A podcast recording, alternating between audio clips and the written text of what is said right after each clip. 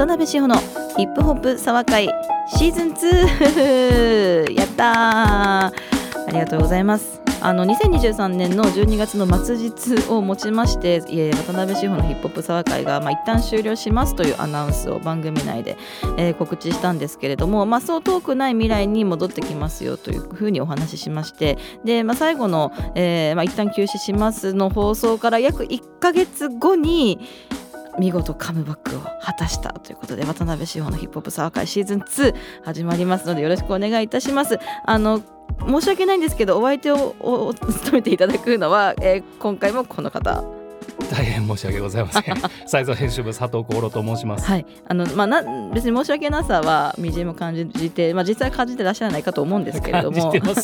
あのまあななぜかと言いますと、はい、まあその番組が終了した経緯もこれまであのサイズプレゼンツといってねあのまあ今機関誌プラスまあウェブの方でも更新されておりますけれども斎藤さんというメディアの中の一企画としてヒップホップ沢会という、えー、ポッドキャストがスタートした。で約2年間にわたって、はい、斉藤さんの下で私もやらせてもらってた。斉藤さんの元でって言ってください。下でってやめてください。斉藤さんの元でやらせてもらってたんですけど、はい、まあ2年経ってもねうんともすんともマネタイズできねえわと。ポッドキャストって本当に難しいですね。いや本当に難しいメディアですね。ということで、まあ、そこでまあちょっと斉藤さんからはちょっとごごめんけどこれ以上あの面倒見れんわと いうふうにあのお達しを受けまして。で、まあ、ただ私としてももちろんしゃべる仕事も好きだしこうしてこうポッドキャストを介してあの知り合った方であるとか、あのね、お仕事につながったとか、まあ、そうしたこともございますので、まあ、はい、あとは何よりもこうリスナーの方からの DM いただいたりとかこうお会いした時に「ポッドキャスト聞いてます」というお声をこう直接いただくこともあの少なくなかったので、はい、ちょっとなんとかして続けたいなと思って。ででもいきなりねあのなんていうのすごい立派なスポンサーさんが見つかるみたいなそういう超スーパー営業マジックみたいなものができればいいんだけど、はい、残念ながら私にはその術がまだなく見切り発車で、手弁当で私が普通にあのスタジオ借りて私が普通にあの厚労さんと編集などやってくださってる天田さんという、ね、方いらっしゃるんですけれども、はい、頭を下げ頼むからちょっとこのまま私がケツ持つんでやらせてくれないかみたいな感じでこの度シーズン2としてスタートする運びになりました。素晴らしいですね。これまでのスタジオは一体何だったんだっていうあの。今までだって部屋で撮ってなかったからね。これまでは斎藤さんがご用意してくださる部屋があって斎、はい、藤さんの部屋で収録したんですけど、はい、まあ一つだけその当時のね今までのシーズン1の私のこう、まあ、不満があったとすれば、はい、それはやはり音質担保の問題だったんですよね、はい、個人的にはね。うん、で、まあ、私も他のラジオ番組とかもやらせてもらってますから、はい、やはりこの、まあ、しかるべき場所でしかるべき機材で録音した音声っていうのはやっぱり違うなって。それそうですあの、はい、聞き障り。聞き障りがね、はい、聞き心地がね、はい、はい、違うなと思っててそこはやっぱりそのポッドキャストだからこそちょっとねあのこだわりたい部分でもあったな、ね、みたいな。あなたのお耳を拝借しますそうそうそうそうそうそうなんですなので、まあ、これからもヒップホップにまつわる安らぎのティータイムお届けさせていただきますので何卒何卒ですね本当。はいよろしくお願いいたします、はい、お願いします。で、はい、あの本当に超見切り発車だから、はい、この後どう何がどうこれ僕は全く分かんないんですけど、なんでそのね、えーまあ、サポートしてやってもいいぜというような方がいらっしゃいましたらあの DM でもメールアドレスこの番組の最後にあのメールアドレス申し上げますのでその斎藤さんのねメールアドレスもうね使えないからね当たり前だけど、ね、いやもうサーバー代すらもうね1バイトすら渡辺にはちょっともう割くのはもうそんな余裕はねえわと、はい、いう感じだと思うので、今回あのメールアドレスも刷新しましたので、まあ、最後にアナウンスいたします。なので、まあ、そうしたご連絡お待ちしておりますしであの音声の音声だけはちょっと YouTube の方にも置いておこうかなと思ってて、はい、っていうのもこれうちのあの夫のクロちゃんからのアドバイスなんですけど、はい、まあ、普通にいつもその Apple Music とか Spotify で音楽を聴くことが日常になっている人もしくはさらに踏み込んでそうしたプラットフォームから、えーと、ポッドキャストを聞くことが日常化している人にとってはなんてことないかもしれないけど、うんうん、逆にそうじゃない人にはなかなかその Spotify でポッドキャスト聞くとかちょっとハードル高いよ。っ言われたんですね。あでもそうかもなと思って。うん。でなので、まあ、ちょっとよりたくさんの方のおお耳にというか 触れる YouTube にもちょっと音声だけは置いとこうと思うので、うん。ちょっとまあそうした可能性をちょっとずつ広げていきつつ、えーまあ、変わらずね。まあでも本当変わんないんでね。なんか本当聞いてる方にはこういう内情とか何の1ミリも関係ないんで あの今まで通り聞いていただければなというふうに、はい思います。でまあ本当にありがたいことにですねあのすでにいろいろちょっと DM とかメールとかいただいておりますので、えー早速紹介してまいりたいと思います。はい。あのインスタの DM いただきましたあけみさんというですねアカウント、えーの方ですね、えーめっちゃめちゃあの絵文字をたくさんふんだんに使用してくださってるんですけどちょっと、あの声なんで絵文字レスでお届けするのが ちょっと心苦しいんですけど、ははい、あの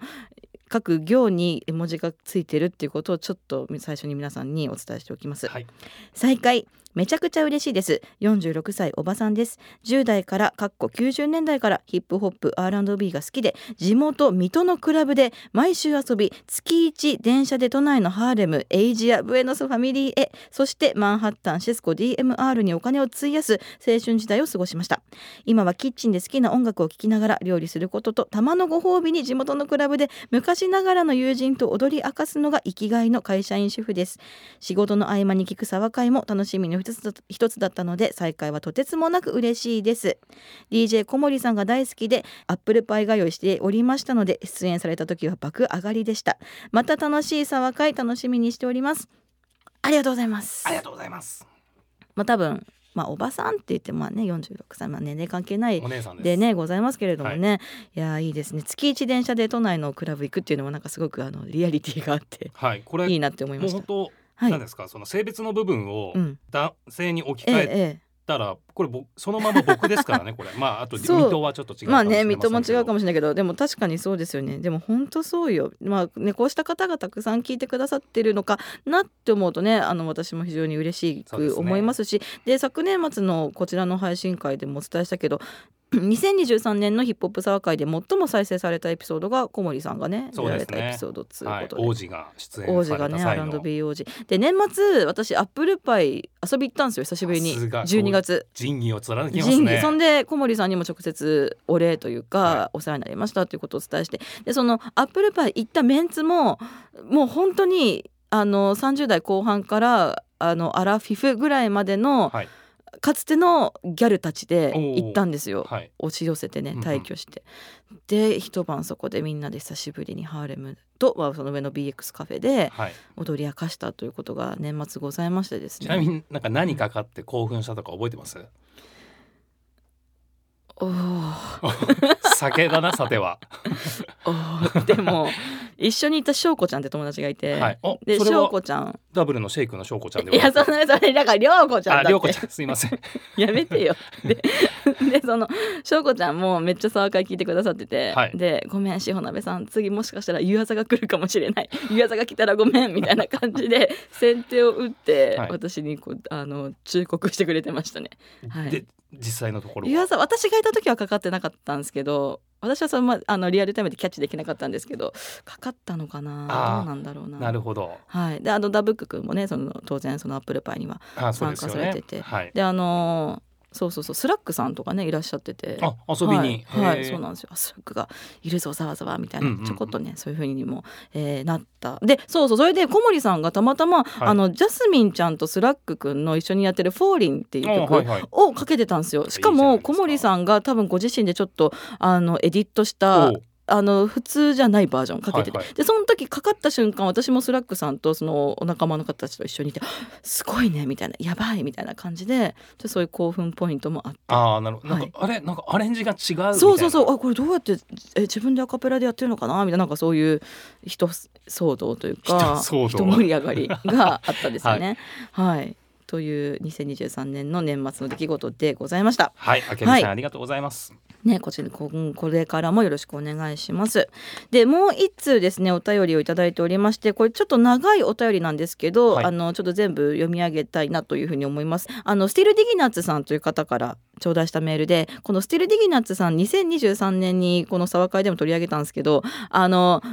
どうしても思い出せないミュージックビデオがあるっていうね。はい。ここまで覚えてるけど出てこないめちゃめちゃディテールをねこうつらつらと記述していただいたんですがみたいな。そう。で結局エルバーナのはい。歌ってるね「俺はなミュージ give ッ it ク to you」そうそうそう「If I only wanna give it to you」だったんですけど。はい。そう。でそうまあそうしたなんていうの全人そう。騒動が。人騒動人盛り上がりがあってで、えっとこのいただいたメールはそのヒップホップサーカー終了しますというアナウンスをした放送会の直後に送ってくださった、はい。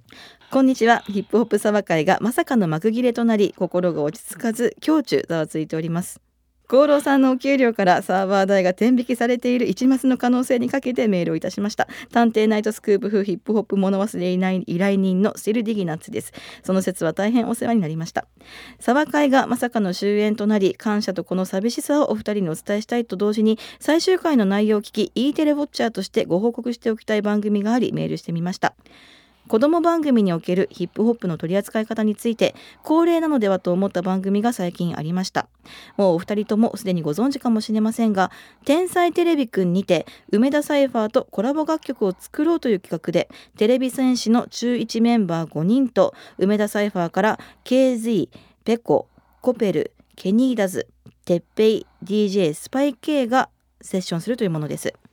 顔合わせ初日サイファーを行うことになるのですが韻などは考えずにまずはビートに合わせて言葉を発してみようという KG 氏に促され恐る恐るラップをしてみるテレビ戦士たち。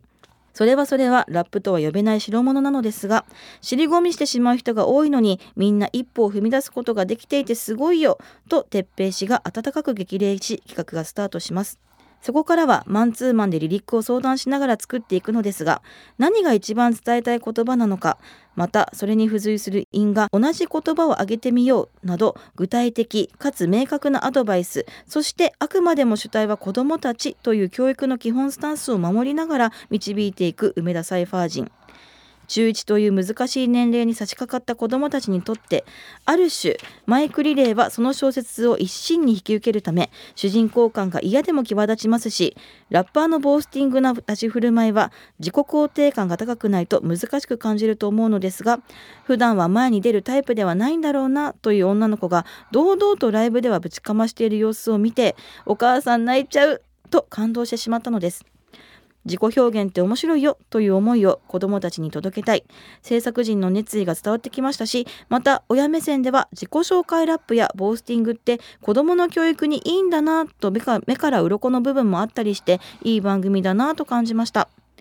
チキップダンサーズのレイの回については私たちもオンタイムで見ておりなんだかヒップホップの上積みだけすくって浅い表現されてると悲しくなりしかしながらヒップホップの過激な表現は子供と共有できないのでまだまだ先かななんて諦めていたのですが私もラップって面白いかっこいいってポンキッキーズで知ったことを思い出したりしてかっこ最近の志保さんのインタビューを読んだ後だったのでヒップホップが子供たちに正しく前向きに受け止められていったらいいなと思いました。と年末にかなりの長文をボムしてしまいしかも天才テレビくんお二人が見ていたら番組の内容の説明など打足であり多分。大変恐縮極まりないのですが改めてお二人に感謝の意をお伝えします。丸。丸。ですね。いいですねこの。はい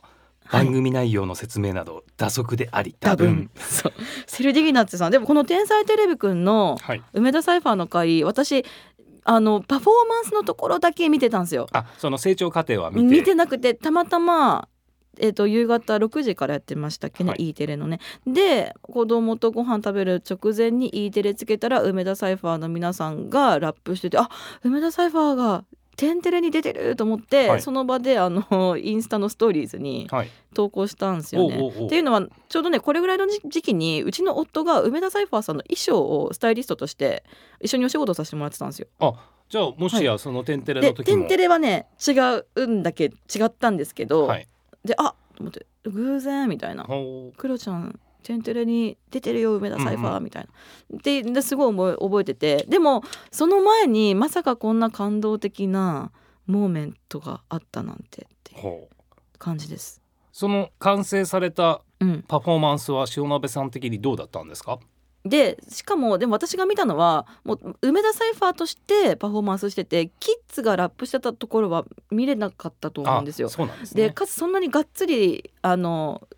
なんていうの最初頭からケツまで聞いたっていう感じじゃないので、うんうん。本当チラ見みたいな感じではい。あの申し訳ないんですけどそうだからこんな展開があったんだと思って。でも「天才テレビくん」って以前にもあのアッコゴリラちゃんが出てはい。女の子たちと一緒にラップをしてる、ラップをする企画があって、でその曲がちょっと番組のテーマソング的にも使われてたっていうことがあってあの主体的に子供と一緒にラップをそのまあうまいいい道具としてラップを使って、うん。その表現しようとかみんなとコミュニケーション取ろうみたいなことには非常に積極的なのかなというふうに思っておりましたのではい。めっちゃいいっすね。ってね梅田サイファーの皆さんもめっちゃいいっすね。うんうんでうん。思いましたね。まあそれがイコールヒップホップが持つポジティブな精神性っていうやつの方がうまく、まあ表面化さした恒例ではありますよね。ね絶対そうですよね。で、うん結構まあ私もあのいろんな方とお話ししてたりとか、まあ、いろんなコメントとかを拝見するときに、まあ、なんか結局ヒップホップって悪者 悪者っていうか悪いやつの音楽じゃんとかヤンキーの音楽じゃんとか、はい犯罪者の音楽じゃんみたいなうん言われることが非常に多い。はいがでも本当にそれってもうごくごく一部の結果じゃないですか。はいそうじゃなくてそのね自分のことをあの誇るであるとか相手のことをリスペクトするとかなんかそうした精神性が本当に詰まっているしでそうしたこうちょっとラップが持つネガティブな要素と同じぐらいそのまあ成功したラッパーが地元に帰ってめっちゃでかい寄付するとか、うん。子供たちにいろんなこうね学校に行く持ち物配るとか、まあ、そうしたギブバックする精神みたいなものもほ本当にたくさんこう見られ日常生活の中に見られるから、うんなんかバランスを取れてるのかなってちょっと思うんですよね。はいでもやっぱ日本だとどうしてもなんかそういうネガティブなとこばっかりフォーカスされるような気がしててはいなんかほんとね 0. 何グラムの大麻で捕まったのが堂々こう大々的に報じられてしまうとか、でそれでちょっとそのアンバランスさ嫌だなって思ってたので、まあ、こうして「天才テレビくん」まあ、その NHK の E テレの番組がこういうことをしてるっていうのはすごくなんか私にとってもこうなんか希望的というか前向きになれる出来事だなというふうにうん。思ったんですよね。はい。そう。しかし、はい。一方ではチキップのような、チキップのようなね、うん。でそうチキップのチキップダンサーズの話をまあししたんですよね。その沢会の前回配信した回で。はい。でそのえっ、とまあ芸人のやす子さんが声優で出てらっしゃってやす子さんがこう声を当ててるネズミのキャラクターがラップバトル仕掛けるんだけどみたいな。バトルはディスだろうみたいな。ね、なめっちゃ浅い感じでとにかくディスをディス推しみたいな。はい。ちょっと嫌だなって思ったっていう話をして。で、まあ、そういうあのスティル・ディギナッツさんも、まあ、メールの中で触れてくださってるわけですけど。はい。でこの間またさ功労さんとほぼリアルタイムに LINE でやり取りしたっすけどまたあのネズミちゃんが出てきたんですよね。チキップダンス出ましたね。でぞ引き続きやす子さんが声やってて。別にやす子さん やす子さんって言うけどやす子さんはにに対してネガティブな感情は私は一切ないしヒップホップね好きなのめっちゃ伝わってくるからありがとうって感じなんですけどでも、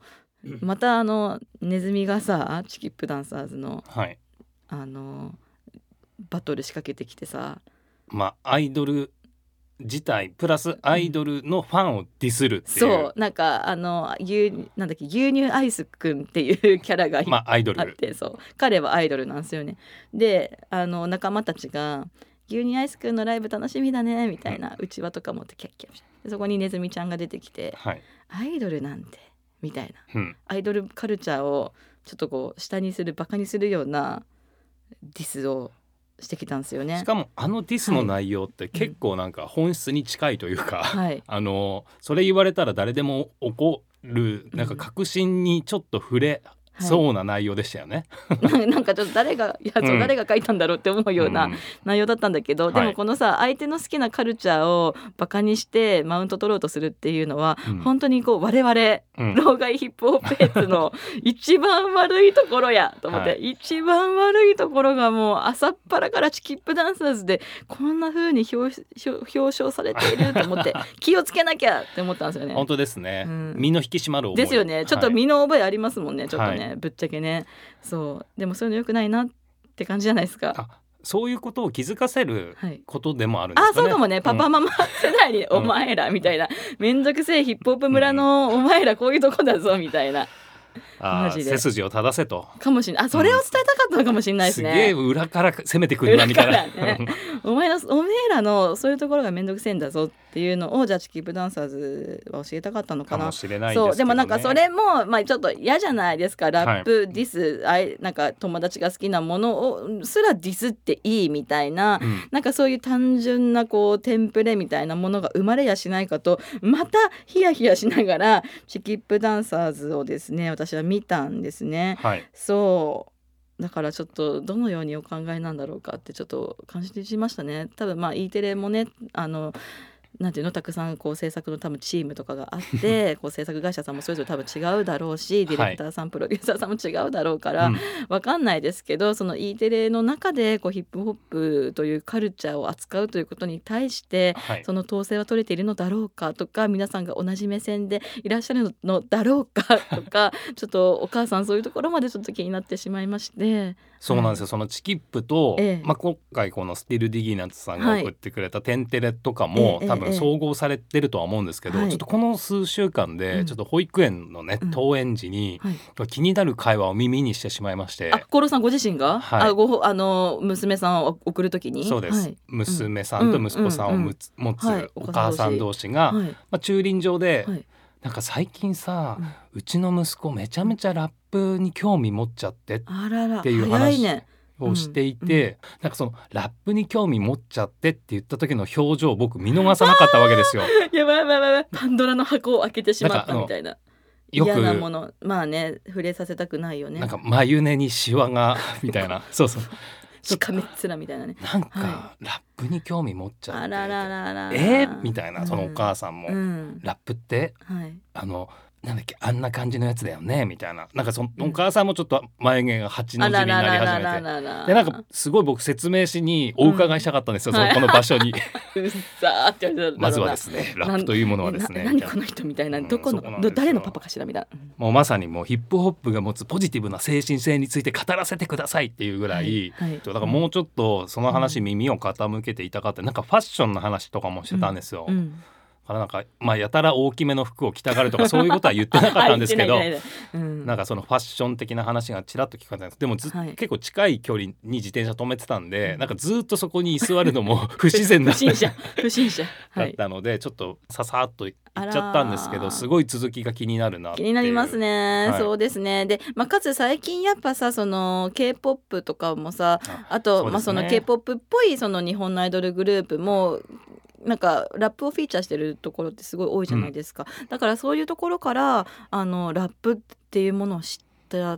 お子さんもたくさんいらっしゃるんじゃないかなって思うんですよね。でもそれでおまあそのねお母さんお父さん次第だけどお父さんお母さんもラップそんなものにポジティブでいらっしゃったらあじゃあお前これも聞いてみるかみたいなうんうん。流れになるかもしれないけど、でもそれって 絶対絶対めっちゃ少数派ですよねきっとね。そうですね、うん。あとやっぱり分かりやすいこのもうはい。すでに4億再生ぐらいされてるんですかね、はい。あの夜遊びのうん「アイドル」っていう曲あるじゃないですか、はあの曲もまあ紅白で披露して、うん。司会のねあうん。の橋本環奈さんと、はい。あのタレントのあのちゃんがんはい。あのコラボしたみたいな感じで話題になりましたけうん。どあの曲も一曲の中で基本はまあ嘘をついてしまうけれどもはい。本当の愛を見つけたみたいな感じの曲ではあるんですけど、うん。ラップの部分だけめちゃめちゃやっぱネガティブなことを言ってるわけじゃないですか。あーそっか。だからそういうところだけをやっぱパッと聞きしちゃうと、あなんかやっぱラップってなんか悪いっていうかネガティブいやだよねそうよ。だってだってラップとかって調べてさ YouTube って調べてさ TikTok とかでさそんでさ顔にタトゥー入ってるさちょっと怖いお兄ちゃんとか出てきたらさやばってちょっとまあ普通日本の普通の親御さんだったらやばってなりますよね。それは悪い意味でのやばですけど。まあでもタトゥーもうん。結構ブレイキンダウンのおかげでなんかあのな慣れ始めても来てるんじゃないですか？世の中いやいやいやいやいやまあそれもちろんその、ね、アートとしてのタトゥーとかファッションとしてのタトゥーとかあるけど、うん。普通に顔にタトゥー入ってる人普通に怖いでしょ。多分。そうだからなんかそういうのちょっとなーって思って。で、うん。私も一回もう12年前なんですけど子供とお風呂入ってる時に子供が何でも使っちゃってみたいな感じのことを、うんなんか節をつけてね何でも使っちゃってって言い始めて「うんえそれ何それおおままごとかなんかでそのなんかセリフ誰かが言ってたの?」って言ったら、うんそれこそその保育園でお友達が歌ってたって言ってて。もうすでにレックスチルドレンだったということですか？そう。え？みたいなそうなのよだからあもう本当に私が思うよりも早くその時代が来てるんだなって思ったのね。そうなんですよ。もう早熟っていう言葉じゃないんですよね。もう時代性なんですよ、ねいやそうそうう。でうちの子供の保育園ってヒップホップダンスのカリキュラムもあるんですよ。はいはい。でこれ話したかもしれないですけどあの、まあ、ダンサーの先生が来て、しまあ、月2回ぐらいかな教えてくれてるんですけどやっぱどういう内容なのかちょっと気になるしでもなんかこう見学来てもいいですよっておっしゃってくれたんですけどはいちょっとその見学に行くタイミングもちょっとなんか慎重になななっちゃうなお母さんみたいなえー、感じですね。なんか特別カリキュラムでカポエラとかもやったりしてるんですかね？カポエラはやってないんですけど 残念ながらなんかねうちの保育園まあ話それるけど今、まあ、ちょっと引っ越しと同時に転園したんですけど、はい。今行ってる園はヒップホップダンスえー、とリトミック、はい体操英会話とかなんかすごいカリキュラム多いんですよ。めちゃめちゃ前衛的ですね。なんかそういうところになんか力を入れ別にそこそういうところを狙って入れたわけじゃないんですけどたまたま入れた園がそういう感じで、でえー、怖みたいなで私も家では日本語ラップを息子の前で聞くことはほぼなくて、はい。ヒップホップの曲聴く時も前も話したと思いますけど、まあ、できるだけ、あまあ、Apple Music のラジオとかで聞くそのクリーンバージョン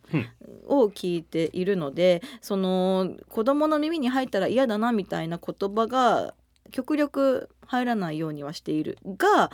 ライブの現場に連れてったりすることもたまにあるんで。そうですよねそ。こで聴いてるは聴いてるんですけどまあでも曲だけ聴いてるのと実際じゃあそういう歌をどういう人たちが歌っているのかって実際に合わせるでうんかつまあまだ3歳だからライブで歌ってるリリックの内容がそのままこう耳に入ってなんていうんですか文字情な情報として はい咀嚼してっていうところにはまだちょっと発達してないかなと思うのでなんか本当に JP ザ・ウェイビー君とかと会った時も見ておすごいジウェイビー君のお手手にミッキーさんが書いてあるねとか、うん。こんなとこにうさぎさんが書いてあるねとか なんかそういうタトゥーにもそういう親しみ方を増してはいる。ラッパーと実際にそうやってなんか抱っこしてもらったりとか、うんうん。そうしてっていうことはまああるんだがなので私は別にもちろんまあ、大好きなカルチャーだからタブーとはもちろん思っていないがやっぱりその小さな子供がふ触れる。しかもその日本の中で触れるっていうところはですねちょっと注意をはか注意していかねばな最新の注意を払わなければ、うん、そうそうそうそうそう。なんかそれなりの適切ななんていうのアドバイザリーが必要なのではと思うことは少なくないですね。まあそうですね。このヒップホップに慣れすぎっていうのも危ないですからね、我々は。危ないかな。なんか慣れちゃってるじゃないですか。なんかはい。平均の部分、うん、ああでも慣れてるからこそ、うん。回避しなきゃいけないここはちょっと子供には見せたくないなみたいなのもよく分かっているつもりではある。その、うん。なんかこうどこを平均にするかっていう自分の、まあ、考えがあったとして、うん。でもなんかそういう話僕あの嫁とするんですけどなんかはい。考えすぎじゃない、みたいな感じで言われたりするんで、うんだから、うんうん。いわゆるこう慣れすぎた人間の思い過ごしあみたいな。そうそうそうそうそう。まあまあそういうのもあるあるとは思いますね、だからこう安易にすごいこうなんかさ子供にあえてチェーンみたいなのつけさせる親御さんとか たまに見かけるんですけど、ヒップホップっぽい格好させるみたいな、あんまりそういうのはよろしくないかなと思ってて、はい。で例えばこれも多分絶対考えすぎだと思うんだけどはい。あの例えば外資系のファストファッションブランドとかのキキッズの服見てると子供服だけどトゥーパックとかウータンクランとかはい。のプリントがされている、まあありますよね。ありますよね、うん。まあ、普通に着させりゃいいじゃんうんうん。って感じだけど、いや果たしてうちの息子はこのウータンクランのロゴが書いてある T シャツを着るに値するのかみたいな。インスペクターデックいやゴーストフェイスキラーのラップがこいつには分かるのか。いやまだだみたいな。まだ早いみたいな。もうすごい思い過ごし over and over ですねもう。いやこれを着るということはみたいな、うんやはりちょっとそこの整合性っていうのはちょっとどうなんみたいあなーでもうん。ありますよね。なんか自分はこれを聞くに値しない、まだ。いやそうよ。だってウータンの曲はうちの息子のために作られた曲じゃないとかねうん。ちょっと考えちゃうの。っていうのは私 2018年だったかにアトランタにビヨンセのコンサート見に行ったんですよ一人で。はい。でビヨンセのその場でライブ会場で売ってたあのジャケットをその場で買ってやっぱ嬉しいから、うんうん。おのぼりさんチックだからその場で着てはい。一人で生きてたの、したらあの黒人のお姉さん方に「あんたのジャケットじゃないわよ」って言われたの。お。だからそのビヨンセはあんたじゃなくて私たちのために歌ってるのよみたいな。うん。ででもそうごもっともと思って、うん。そうごもっともですっていう脱ぐみたいな。そう。毛をされた。そう。でもやっぱそういう体験をやっぱしかもアトランタだっていうのがまたちょっとね,、そのねサウスでねまたちょっとニューヨークとか LA だと違ったのかもしれないけど、うんうんアトランタでそういう経験したっていうのは結構でかくて当時。なるほど。いわゆる洗礼ってやつですねもう。洗礼ですよね、うん。そうだからヒップホップって誰のための音楽なのかみたいなうん。ところをやっぱりまあ考えるきっかけにもなるわけですから。なるほど。そうとか考えるといや2パックの T シャツはまだうちの息子にはやっぱ Dear Mama のこうリリックのそして Brenda's Got a Baby の、えー話をしないことにはやはり聞かせられないのではないのではみたいななるほどねことをね考えてしまいますね。うんあのマスル・ディギナツさんのラ のの貴重なメールからですね ちょっと話がいろんな方向に広がってしまったんですけど。はい。そうでもそのチキップダンサーズを糾弾したわけじゃないので これからもまあこれ毎回言ってますから。ねそうそうそう別にチキップににすごいこうヘイトな感情があるとかじゃないので、ははい。いまあ、今後の展開もどうなっていくのか楽しみだなって思うしあとあのそのさっきも言ったけど牛乳アイスさんっていうねアイドルチックなキャラクターが出てきてラップを牛乳アイスさんもそのネズミくんにディスられた牛乳アイスさんもラップでアンサーするんですよね。しましたね。であラップって楽しいねみたいな。バトルなんか MC バトルって楽しいねみたいな感じに、あの終わってその牛乳アイスさんのディスられてもなおそういうふうにこうねアンサーするっていうその牛乳アイスの懐の深さっていう、ミルクの濃さみたいなところをですね証明した回。うまく言わなくても、はい。だったんだけどでも牛乳アイスさんのラップがめっちゃこなれててこなれてましたねこれは絶対そういうしかるべき作家が書いたのではって思ったの。そうですね、うんちょっとこう正統派のそう陰の固めのそうなんか健三390さんが書いたのかなってちょっと思ったの。まあ、もしくはあの、まあ、スカイハイあたりかみたいないやスカイハイ君だって今もう社長だからさ牛乳アイスのラップ書くかな。いや今後何か、うん。やっぱ安子さんが出てきたっていうところで、はい。もしかしたらうん。その牛乳アイスの後ろにはもう大きなあプロデューサー事務所プロデューサーがいてオーディションやってみたいなそういう展開あるかもしれないですね。それですね。それがまあ日高である可能性が いやあるかな日高くんかもしれないね。だからはいまあ次ちょっと健三390さんに会ったら牛乳アイスさんのラップケンさんですか？ってちょっと言ってみてくだうん、さい、アホなふりして聞いてみようかなって思ってます。はいというわけで皆様からの再会を祝す愛に満ち満ちたメールのご紹介で「え沢会」のねこの「沢会」シーズン2の第1回目とはいえ普通のこうね通算52回目の配信会お届けしました。で今後もこれまでと同じようなペースでですねお届けできたらなというふうに思っております。そして最初にも申し上げましたがこれまで使っていたアットサイゾーの、えーメールアドレスねもうサイゾーのサーバーが使えなくなってしまいましたのでメールアメールアドレスを最新、えー刷新しております。お伝えします。ヒップホップドット沢会ヒップホップドット沢会 at gmail.com この gmail っつうのがない。うちらでやってますねみたいないねアマチュア感。世界的ですから、G メールはもうね世界の今や G メールね。はい。でございますので、えーこのアドレスはえっ、と Spotify のなんていうんですかあの番組紹介のテキストの中にもメールアドレス記載されておりますので、はいそっちもねそサイゾーのねあれをかなぐり捨ててはい、えー、G メールのアドレスの方に